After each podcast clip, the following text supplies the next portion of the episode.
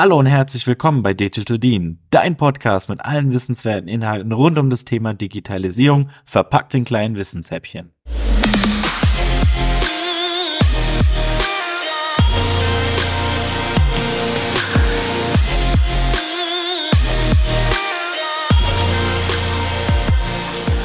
Hallo und herzlich willkommen zu einer neuen Folge von Digital Dean. Heute dürfen wir wieder zwei besondere Gäste bei uns in der Episode begrüßen, nämlich Professor Dr.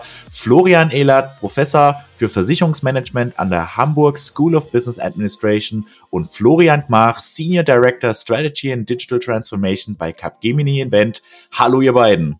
Ja, im April 2021 hat Fortnite-Macher Epic Games eine Finanzierungsrunde in Höhe von einer Milliarde US-Dollar vermeldet. Mit dem Geld soll die langfristige Vision des Unternehmens eines Metaverses umgesetzt werden. Wenige Monate später erklärte dann auch Meta-Chef Mark Zuckerberg gegenüber Investoren, dass er so Social Media Gigant in Zukunft ein Metaverse Unternehmen werde.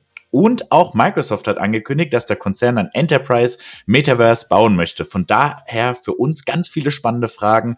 Was steckt da genau hinter? Wie weit ist die Technik ausgereift? Und hierzu sprechen wir mit den beiden absoluten Kennern und Experten. Bevor wir inhaltlich einsteigen, würde ich sagen, stellt ihr beide euch doch gerne einmal zum Start kurz vor. Gerne. Florian Gmath, ich fange mal an seit 15 Jahren im Bereich Financial Services unterwegs, ähm, knapp acht Jahre davon auf der Corporate-Seite im Strategie- und M&A-Umfeld bei internationalen Versicherungen und danach dann nochmal sieben Jahre im Bereich Strategie und M&A auf der Beratungsseite und ganz konkret seit Anfang diesen Jahres bei Capgemini Invent und fokussiere mich da auf Growth Strategy Themen im Kontext der digitalen Transformation mit Fokus auf Financial Services. Ja, äh, mein Name ist Florian Ehlert, wie du gesagt hast. Ähm, ich habe äh, Versicherung an der Uni in Köln mal studiert, habe dann in Versicherung in Leipzig bei Fred Wagner äh, promoviert, war dann äh, mehrere Jahre in der Versicherungspraxis und bin dann äh, seit 2015 an einer Business School in Hamburg, bilde da Studenten aus, die Versicherung studieren möchten und äh, mache viel mit der Praxis. Unter anderem bin ich Mitgründer und fachlicher Leiter der Insurtech-Werft wo wir uns seit über vier Jahren immer Startups angucken und die dann mit verschiedenen Partnern von uns zusammenbringen und mache viel im Bereich Training und Weiterbildung.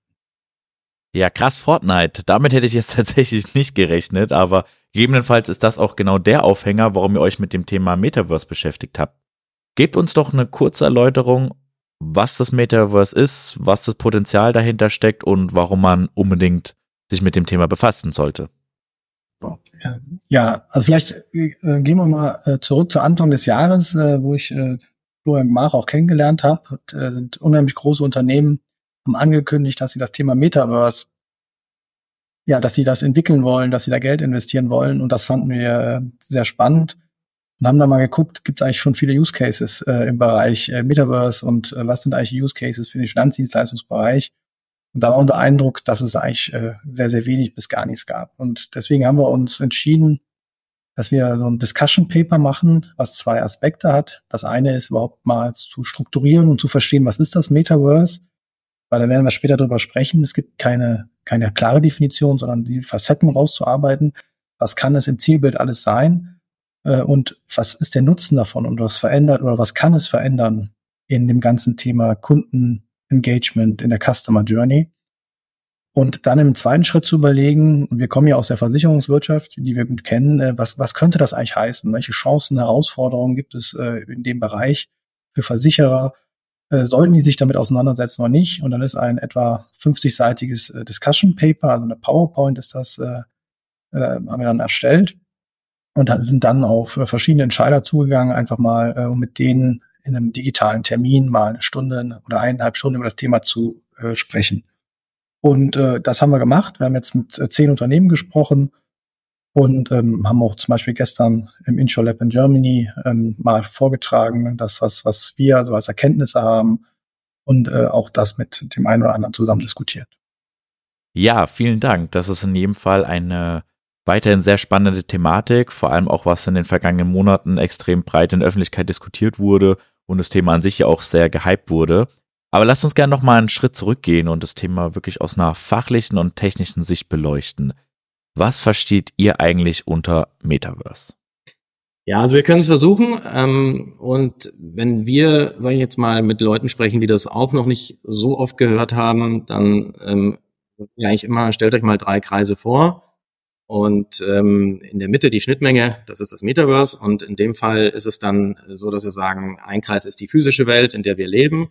Der andere Kreis ist sozusagen der Cyberspace.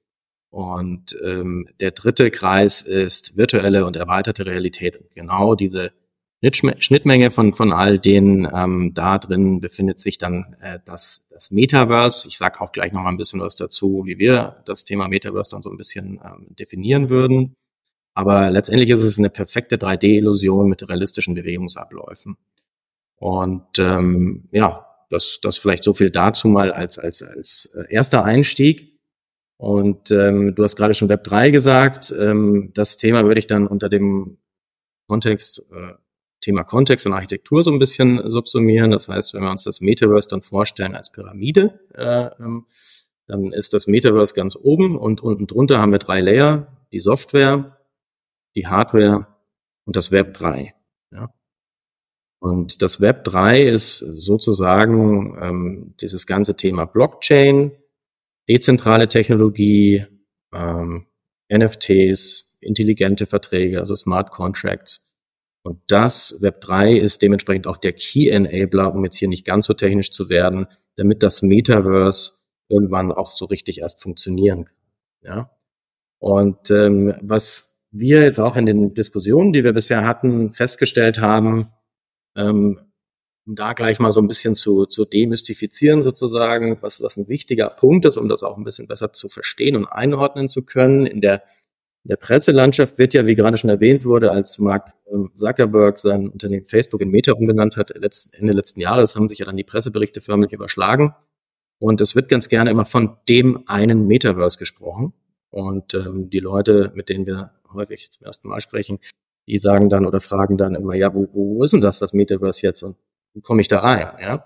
Und ähm, wir, da würde ich gerne ein bisschen was dazu sagen. Also ähm, Stand heute ist es eben so, dass wir noch nicht das allumfassende Metaverse haben. Das ist so ein bisschen eine Zukunftsversion oder Vision von, von Leuten wie Mark Zuckerberg, Matthew Ball, einer der großen Vordenker, der Essays geschrieben hat, die dann wiederum noch Mark Zuckerberg liest oder die CEOs von großen Konzernen wie Nvidia, ähm, Microsoft etc.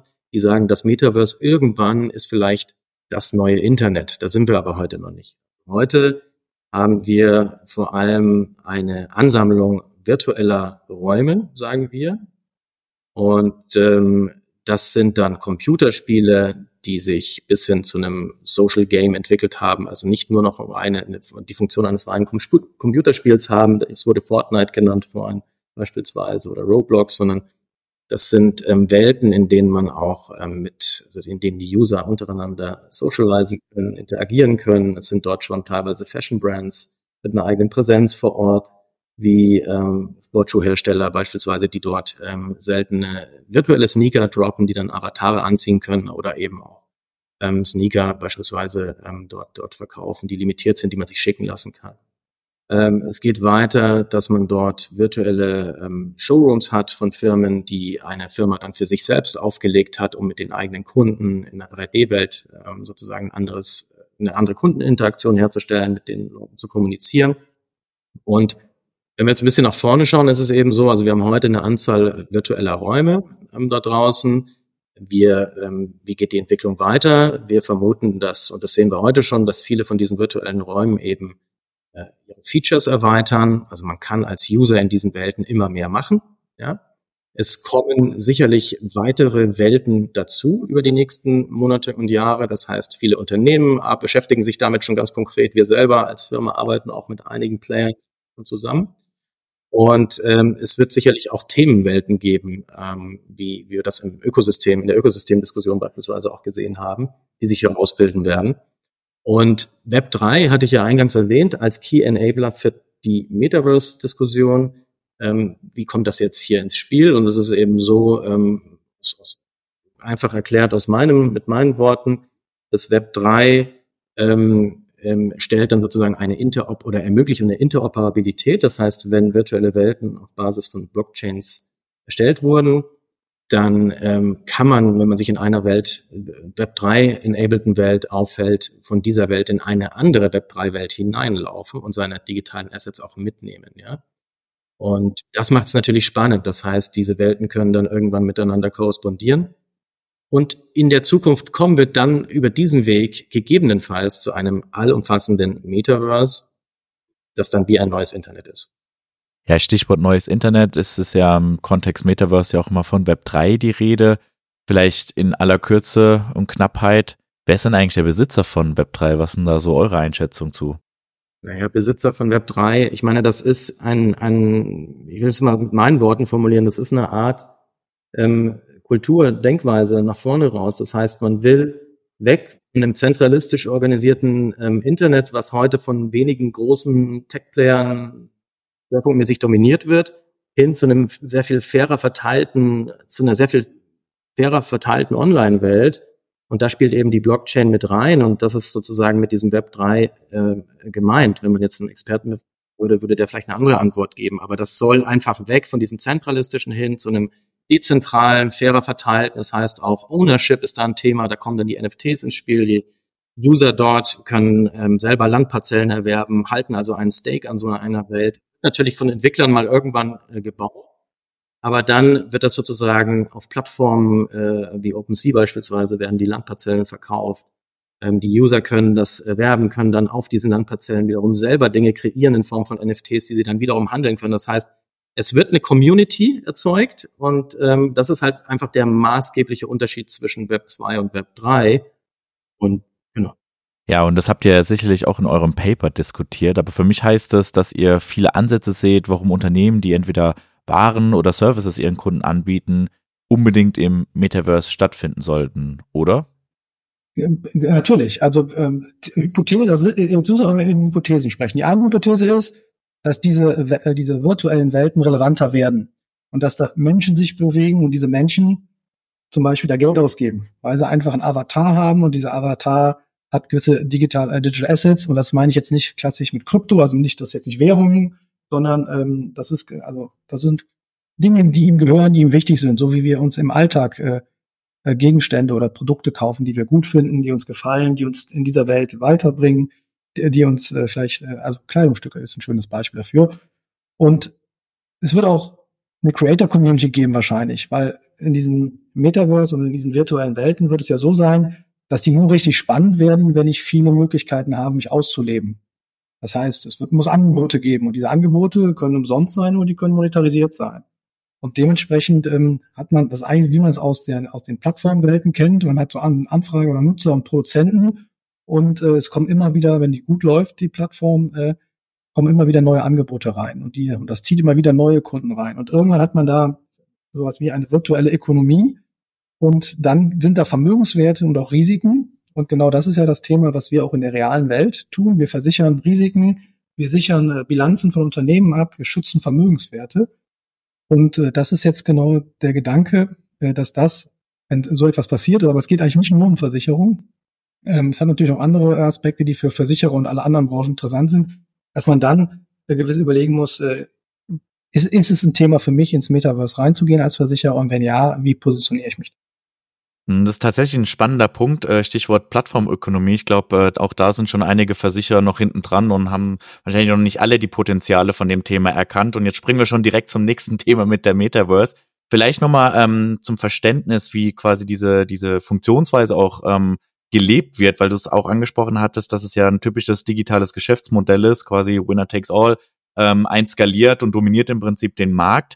Ähm, wie schätzt ihr das denn ein bei den Metaverses? Also quasi kann es da auch sein, dass einige relevanter werden als die anderen? Also kann man tatsächlich dieses Plattform-Geschäftsmodell eins zu eins adaptieren oder ist es eben durch dieses Decentralized ähm, Thema oder auch diesen De Decentralized Ansatz eher die Möglichkeit, dass die Macht eigentlich ausschließlich bei den Nutzern bleibt? Also wie seht ihr die Chancen, dass sich da eins komplett durchsetzt? Also ich glaube, also ist ja auch Hypothese, man kann, man wird es in der Zukunft sehen, ähm, es wird wahrscheinlich verschiedene Wel digitale Welten geben oder virtuelle Welten. Das haben wir heute ja auch. Wenn man an so, äh, soziale Medien denkt, dann gibt es ja auch nicht nur eine, sondern es gibt welche, die ziehen unterschiedliche äh, Kundengruppen an, weil sie auch von der Usability anders sind oder auch vom Content. Also durchaus denkbar, dass es gar nicht eins gibt, sondern es gibt vielleicht äh, einmal für Zielgruppen, die besser geeignet sind für die eine Zielgruppe als auch für die andere. Und das zweite ist, ähm, man wird verschiedene, also wenn man wie der Florian heute gesagt hat, äh, wo, wo ist denn jetzt das Metaverse, äh, dann, dann ist es halt so, dass man sagen muss, ja, es gibt Metaverse-ähnliche Welten, irgendwelche Computerspiele oder The Sandbox als Beispiel. Das könnte man als, als Metaverse ähnlich ansehen. Und da wird es natürlich auch unterschiedliche äh, sich herauskristallisieren. Die einen werden sich weiterentwickeln, die es schon gibt. Ähm, die werden immer weiter ihre Wertschöpfungskette äh, versuchen auszuweiten, um einfach stärker zu monetarisieren und mehr Customer Engagements äh, zu erzielen. Aber es ist durchaus denkbar, dass es auch für einzelne Themenwelten, sagen wir Sport, Gesundheit, vielleicht einzelne Branchen, die sagen, wir machen äh, eine virtuelle Welt zusammen, weil wir einfach glauben, dass was das attraktiver ist, äh, dass wir dort äh, mehr Menschen damit äh, ansprechen können und auch binden können. Ähm, also es ist durchaus möglich, dass es aus verschiedensten äh, Bereichen kommt. Wir glauben auch stark an ein eigenes Metaverse zu bauen, wo man sich als Unternehmen vielleicht äh, Erfahrungen erstmal sammelt, gewisse Dinge machen kann und dass man vielleicht das auch wieder im Rahmen der Customer Journey verbindet, so dass man aus der realen Welt das eigene Metaverse und dann vielleicht das Metaverse, äh, äh das, das, das andere, also fremde Metaversen äh, kommt oder andersrum, dass man irgendwie dann so eine, so eine Landingpage hat im, in dem offenen Metaverse und das dann aber dann die richtigen Use Cases in, der, in dem eigenen virtuellen Raum hat. Und ähm, dieses Winner takes it all hast du gesagt. Ich, ich, also ich meinte das gar nicht. Also äh, das wollte ich nicht sagen. Aber ich glaube, dass es, dass es natürlich große Player gibt, die heute schon in Plattformen agieren. Und äh, auch wenn die in diese Welten gehen, ist halt die Frage, warum sollen die ihr Geschäftsmodell ändern? Und es gibt aber auch, wie Florian gesagt hat, der andere Entwicklung, die andere Entwicklung, dass man sagt, eigentlich will man eher dezentral haben, man will zentralen, äh, man möchte nicht jemand haben, der diese Plattform äh, kontrolliert oder der Eigentümer ist. Und wird sich zeigen, was sich durchsetzt. Am Ende ist es natürlich auch eine Frage, wie viel Geld kann ich investieren, dass so eine Welt sich äh, entwickelt, dass sie möglichst attraktiv ist, dass sie dann auch wieder Kunden und ähm, vielleicht Creator anzieht. Und da muss man sich halt fragen, wer ist in der Lage, eigentlich diese Investitionen zu stemmen in der Zukunft. Jetzt habt ihr ja genau zu diesem Thema ein Diskussionspapier erarbeitet und auch herausgebracht sicherlich auch mit den betroffenen Unternehmen oder den Industrien vorab diskutiert. Da seid ihr bestimmt auch auf Themen gekommen, die jetzt schon konkret in der Umsetzung sind. Auf die würde ich gerne jetzt nochmal eingehen wollen und im Idealfall habt ihr auch den ein oder anderen Insight für uns, den ihr mit uns teilen möchtet. Gerne. Also ich, ich sage jetzt mal, dass ich würde das jetzt nicht nur auf die ähm, vorangegangenen Gespräche ähm, beziehen wollen oder auf ähm, unseren Tag im Intralab Germany, sondern wir haben uns äh, natürlich auch mal angeschaut, was passiert denn global schon im Kontext Metaverse in der Versicherungsbranche. Ja? Ähm, und ähm, wir haben versucht, natürlich äh, so viele Use Cases zu finden, wie nur wie es nur geht. Ähm, und letztendlich kann man schon sagen, da tut sich was. Ja, es tut sich, weil eben das alles noch in den äh, Kinderschuhen ist, noch noch nicht allzu viel. Also man kann die Use Cases noch gut zählen. Also ich sag mal, wir haben jetzt äh, roundabout 30, 40 auf globaler Ebene konkrete Cases finden können, wo sich Leute in diesem Kontext Metaverse Gedanken gemacht haben aus der Versicherungsindustrie. Und ähm, im nächsten Schritt haben wir gesagt, okay, kann man die irgendwie clustern, ja, äh, um das vielleicht ein bisschen verständlicher zu machen. Und letztendlich sind drei Cluster entstanden, die wir sehen. Und ähm, das erste Cluster ist, es gibt Leute oder, oder Companies ganz konkret, ähm, wie ein großer französischer Versicherer zum Beispiel, die haben halt mal Landparzellen gekauft in einer Web3-basierten Welt zum Beispiel in der Sandbox oder im Decentraland. Ja, da sind dann auch ein paar Banken gefolgt. Das sind jetzt keine Versicherer, ist klar, aber Finanzdienstleister immerhin.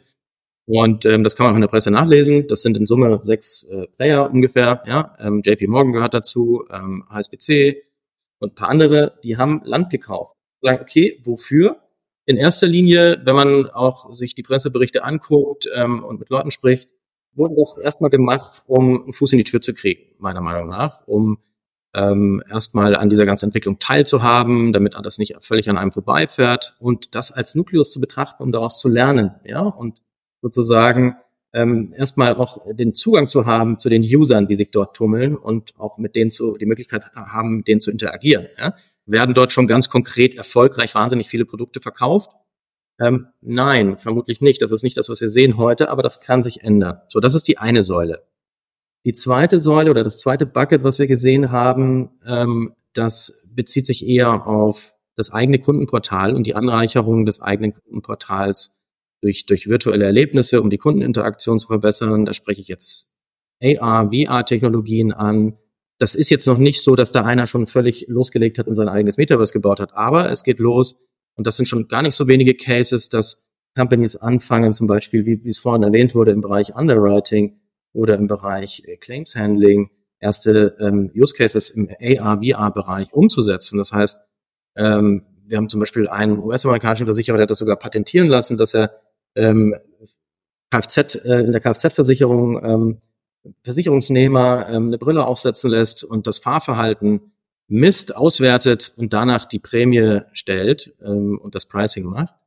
Ähm, und ähm, wir sehen beispielsweise auch, dass ähm, im Underwriting, ähm, in, dem, in dem Gewerbebereich, dass man da mit Kunden ähm, in virtuelle Räumlichkeiten, also nachgebildete virtuelle Räume reingeht, sich das dort ganz genau anguckt virtuell und nach Risiken sucht und dem Kunden das auch veranschaulicht, bis hin zu einer Ruhestandsplanung, die man dem Kunden visualisiert und veranschaulicht. Also da gibt es ganz viele, viele Anknüpfungspunkte. Und die dritte Säule ist, ähm, das sind ähm, äh, die, die Versicherungen von, von NFTs. Das haben wir ja auch jetzt gerade schon sehr umfangreich besprochen. Das heißt, es gibt einige Player da draußen, Versicherer, die eine Versicherungslizenz haben, Balance Sheet haben, entsprechend, die ähm, stellen sozusagen, ja, die, die sind, fungieren im, im, im, im hinten dran sozusagen als Risiko ähm, ähm, Factory und äh, arbeiten mit Technologieplayern zusammen, die dann äh, eine gewisse Erfahrung haben, auch in dem Assessment von Risiken. Und es werden dann halt NFTs versichert, ja, bis zu 50 Millionen Euro beispielsweise Wert, habe ich gelesen, der eine oder andere Player da schon aufgelegt. Es geht aber auch hin bis zu Microinsurance. Das heißt, das müssen nicht immer nur eine Million, zwei Millionen ähm, teure ähm, NFTs sein in Form von, von, von, von Board 8 Yacht Club oder sowas, sondern ähm, es geht hin bis zu das, was der Florian Ehlert gesagt hat, äh, Avataren, die irgendwelche Features haben, für die ein Jugendlicher 1000 Euro für einen speziellen äh, virtuellen Sneaker ausgegeben hat. Das kann man auch schon versichern. Das heißt, die Versicherer mit den Tech-Companies gemeinsam häufig im Tandem agieren, so dass sie die Wallets auslesen und sagen, was ist da versicherbar in diesen Wallets an NFTs oder Kryptowährungen beispielsweise und dann stellen die relativ schnell auch einen Preis und man kann das dann auch relativ schnell abschließen. So. Ja. Das sind diese drei Buckets, die wir gesehen haben und ähm, wenn wir weiterhin diese, dieses Argument jetzt ähm, beibehalten und sagen, das Ganze ist noch in den Anfängen, dann können wir uns eben ausmalen, dass es alles in den letzten Wochen, Monaten erst entstanden, wie schnell sich das entwickelt. Und ich bin relativ stark davon überzeugt, dass wir in den nächsten Monaten da noch sehr viel mehr sehen werden. Danke dir, Florian, für die Ausführungen. Jetzt zum Schluss natürlich die spannende Frage. Ähm, wie können denn Unternehmen jetzt tatsächlich ins Metaverse eintreten? Was müssen sie dafür tun? Wie funktioniert das? Also ich sag mal, ähm, die Frage ist, ähm, will ich in ein bestehendes, in eine bestehende virtuelle Welt rein? Ja, ähm, wenn ich äh, dort dran teilhaben will. Das gibt ja schon die ersten ähm, Player, die das, die das gemacht haben. Ich hatte es ja gerade schon erwähnt. Ähm, oder will ich eine eigene Welt bauen? Ja? Oder will ich eben nur ähm, das Ganze erstmal monitoren, ähm, verfolgen, vielleicht auch in, mit Startups äh, nochmal in, investieren und, und meine eigene Strategie äh, Schritt für Schritt rausformulieren. Da gibt's unterschiedliche Ansätze für Versicherer. Ähm, wenn ich irgendwo in bestehende Welten rein will, in denen schon wahnsinnig viele User sind, ähm, dann ähm, muss ich mir halt überlegen, in welche Welt gehe ich rein, ja? Mit welcher Präsenz gehe ich da rein, ja? Mit welchem Ansatz gehe ich da rein? Was ist da mein Use Case? Was passt zu mir? Mit welchen Produkten? Ähm, wenn ich eine eigene Welt bauen möchte, wie das andere Player machen, beispielsweise in der Automobilindustrie oder im Fashion-Bereich, ähm, dann kann ich das natürlich sehr viel besser maßschneidern, auf mich selbst zuschneiden. Ähm, aber auch da muss ich natürlich überlegen, mit welchen Use Cases, mit welchen Features kriege ich Tra Traction oder Traktion auf der Kundenseite. Ja, also jetzt einfach eine Welt bauen ähm, und, und dann überrascht sein, dass da keiner reingeht, das ist wahrscheinlich nicht der richtige Weg. Aber da muss man sich halt ein Konzept und eine Strategie überlegen. Und ähm, muss man natürlich auch im Endeffekt anschauen, habe ich die technischen Voraussetzungen und das Wissen im Unternehmen, um sowas umzusetzen. Dabei ähm, unterstützen wir auch gerne. Und ähm, wenn ich, wenn ich eine Metaverse ähm, erste Idee habe, was ich machen möchte, dann ist natürlich auch eine Frage, ähm, wie verbinde ich sowas mit meinem bestehenden ähm, Kundenportal beispielsweise. Ne? Ähm, und all diese Fragen, ähm, die können wir heute in dem Podcast natürlich nicht mehr beantworten, aber die stehen irgendwo im Raum. Und dazu muss man sich schon, schon Gedanken machen, bevor man jetzt voreilig, meiner Meinung nach, ähm, und überhastet ähm, einen Move macht, den man vielleicht später bereut. Vielleicht noch ein Punkt, den wir auch noch ähm, spannend finden, ist, oder über den man einfach nachdenken muss, ist dieses Digital Wallet. Also, wenn mehr Menschen in diesen Welten sind, brauchen sie ein digitales Wallet, um äh, Dinge zu kaufen, um ihre Währungen, äh, die meisten haben ja unterschiedliche Währungen oder auch ihre Digital Assets zu verwalten. Und das ist natürlich auch ein schöner Anker für Versicherer zu überlegen, äh, gibt es da Lösungen, ähm, die ich im Kontext Versicherung anbieten kann? Äh, ist das vielleicht ein Produkt, womit ich junge, eine junge Zielgruppe ansprechen kann? Ist es etwas, was ich in das Thema Financial Home mit integrieren sollte? Ähm, und äh, dass man da vielleicht auch äh, versucht, das mit zu, zu prüfen, mitzudenken, wenn man überlegt, äh, was könnten so erste Anknüpfungspunkte sein in, in diese virtuelle Welten, die damit verbundenen auch digitalen Assets. Ja, absolut. Auf jeden Fall ein sehr, sehr spannendes Zukunftsthema. Von dem her schon mal ganz lieben Dank, ihr beiden, dass ihr heute dabei wart mit sehr interessanten Impulsen. Ich denke, wir haben vieles gelernt zur Definition, ein besseres Verständnis zum Thema Meta Metaverse bekommen. Natürlich auch spannende Use Cases für die Branche. Allein was da für Möglichkeiten sind. Und ähm, ich denke, die Zukunft, die da sehr, sehr interessant sein wird und vor allem auch bleiben wird. Ja, vielleicht noch zum Abschluss für alle, die sich mit euch zu diesem Thema und den verschiedenen Anwendungsszenarien austauschen möchten. Wo und wie erreicht man euch denn am besten? Gerne über LinkedIn einfach anschreiben, würde ich sagen. Das ist immer das Einfachste. Oder auf euch zugehen ähm, und ihr ähm, shared unsere Kontaktdaten. Also wir sind da sehr offen. Also ich zumindest früher gerne über LinkedIn. Perfekt. Ja, dann vielen Dank an euch für die interessanten Insights. Vielen Dank auch an alle Zuhörerinnen und Zuhörer. Seid gespannt auf die nächsten Folgen. Lasst uns gerne eine Bewertung da und wie immer macht's gut und bis zum nächsten Mal. Dankeschön.